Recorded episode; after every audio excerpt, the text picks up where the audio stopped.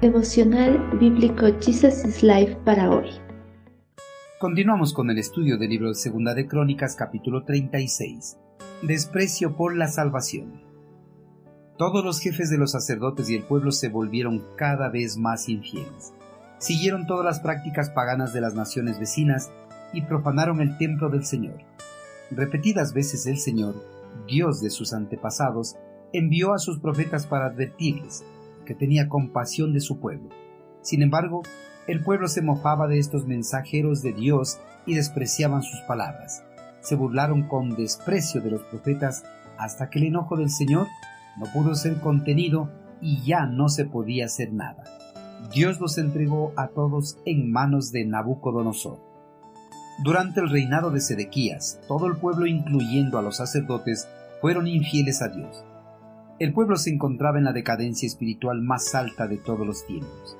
Reflejaban perfectamente con su propia vida impía la obstinación de su rey en cuanto a la obediencia de las leyes del eterno Creador. Ellos aumentaron la iniquidad en el reino más que cualquiera de las generaciones pasadas del pueblo judío. Sus pecados eran más que simples equivocaciones o lapsus momentáneos. Para ellos, el pecado llegó a ser una conducta consecuente, realizaban sus actos de infidelidad repetidamente. Judá, dominado por su maldad y pecado, siguió todas las prácticas abominables de las naciones paganas. Rindió culto y adoración a los dioses de los reinos vecinos, esculpió sus propios dioses y los veneró, dejando a un lado al dios de su padre. Las maldades del pueblo habían llegado muy lejos, hasta el punto de profanar el santo templo que Salomón había construido con mucho esfuerzo y amor para la adoración del único Dios verdadero. Por sus actos perversos, Judá ya no merecía ser llamado el pueblo de Dios, menos aún a la misericordia de su Creador. A pesar de la perversidad del reino del sur, el eterno Creador todavía sentía compasión de su pueblo. Por eso, en múltiples ocasiones envió a sus profetas para advertirles del juicio venidero sobre la nación si no se apartaban de la idolatría y el pecado. Sin embargo, el reino no atendió a las advertencias de los profetas, más bien se mofaron de los mensajeros de Dios y despreciaban sus palabras.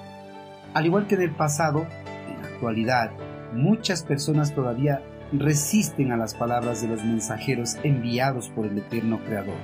Resisten porque no quieren dar crédito a la veracidad del mensaje de las Sagradas Escrituras piensan que el juicio de Dios sobre el pecador solo es una fábula creada por los fanáticos religiosos. Con estos pensamientos, algunos escépticos se burlan de los mensajeros de Dios y de su palabra.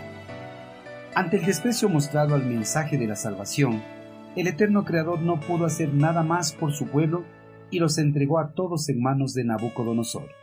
La etapa final de endurecimiento había llegado cuando Judá no solo se negó a escuchar la palabra de Dios, sino que también mostró que la despreciaba por completo, riéndose de ella. Este es un pecado para el cual no hay remedio, porque su esencia es despreciar el único remedio que Dios ha provisto.